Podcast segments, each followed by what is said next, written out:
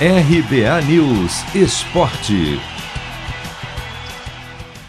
Lateral Wanderson deve ser a novidade do Grêmio no jogo desta quarta contra o Palmeiras pela décima rodada do Brasileirão no Allianz Parque e vai atuar como ponta direita. Ele trabalhou assim no treino e aparentemente agradou.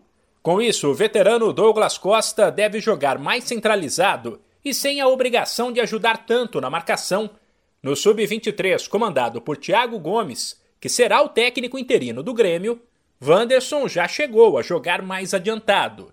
A partida desta quarta, às sete da noite, no horário de Brasília, será a primeira desde a demissão de Thiago Nunes e será mais uma tentativa de o tricolor sair da lanterna e aliviar uma pressão que é gigante.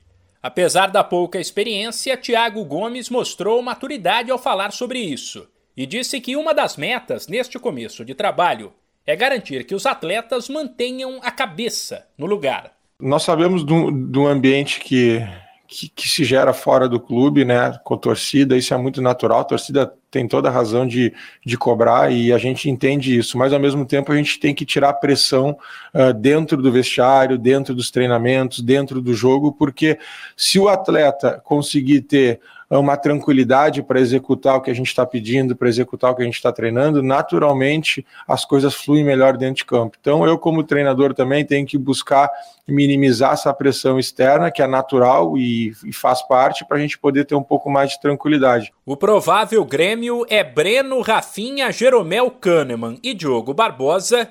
Vitor Bobsin, Matheus Henrique, Wanderson, Douglas Costa e Ferreira, e mais à frente Diego Souza.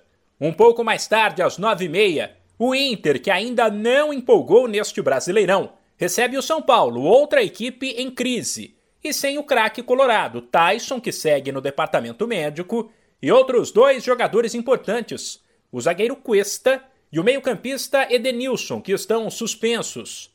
Por outro lado, recuperado de um problema no joelho, Thiago Galhardo está de volta, mas deve começar no banco. A escalação não está confirmada pelo técnico Diego Aguirre, mas um possível Colorado tem Daniel Saravia, Pedro Henrique, Bruno Mendes e Paulo Vitor, Dourado, Caio Vidal ou Palácios, Johnny, Maurício e Patrick, e na frente Yuri Alberto. De São Paulo, Humberto Ferretti.